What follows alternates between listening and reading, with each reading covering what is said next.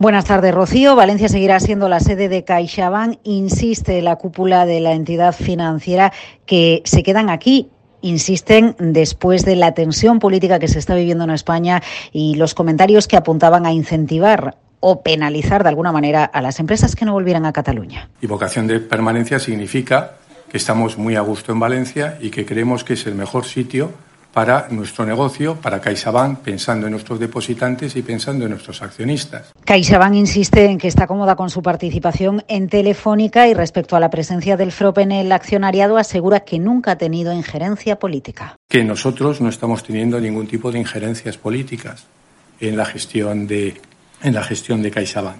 Estamos escuchando a José Ignacio Gorigolzarri, el presidente de CaixaBank. Respecto al impuesto extraordinario a los bancos, dice que todavía no ha entrado en profundidad a analizarlo con el nuevo ministro de Economía, Carlos Cuerpo. Responde, en cualquier caso, que España, que la economía española necesita bancos potentes.